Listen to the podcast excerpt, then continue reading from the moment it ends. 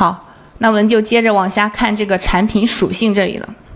产品属性我们在填写的时候呢，不宜贪多，诚信填写才是最好的。比如说你的做衣服这方面的啊，你的材质只有涤纶，然后你却连你却这个涤纶和羊毛都勾选了，这样做对于进店的买家来说是一种欺骗的行为。对于我们卖家本身来说呀，这样进店的用户呢，他们也是带来的流量也不够精准。我们来后台来看一下啊。哦，我打开一个服装，这里给大家示范一下。拉大一点。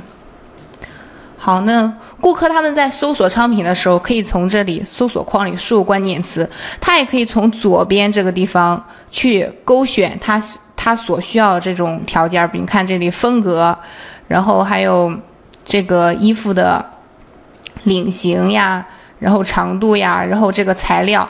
那如果你的只有这个涤纶，你却连这个棉布或者羊毛你都把它勾选了，但是他点进来之后呢，他点进来之后发现你这个产品介绍这里写的有，但是收到货之后呢，却是没有这个羊毛的，那这种情况呢，肯定会引起纠纷。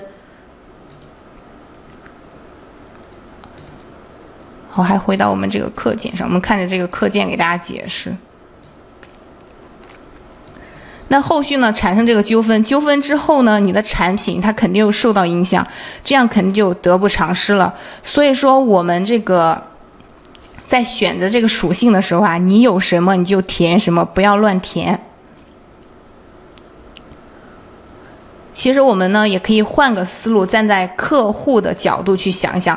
第一就是。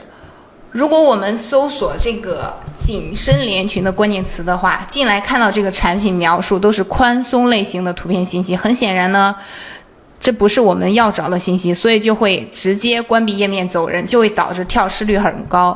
第二点呢，刚刚我们举例已经给大家说过了，如果这个客户他想要买一件性感紧身棉质的连衣裙，但是收到的货却和实际描述的是不符的，是休闲的宽松羊毛的，正好相反，那最终就是导致客户给我们差评啊、退货一系列纠纷，肯定会。我们的产品会受到影响，所以我们在填写属性的时候一定要正确填写，对照产品的属性填写肯定是没错的。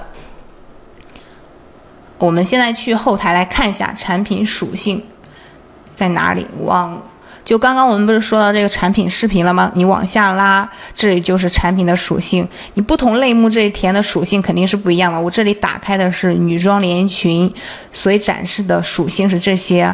除了我们刚刚说的材质，然后包括装饰呀，还有这个风格以及袖型呀、领型这些，你是什么属性就填什么属性，诚信的填写。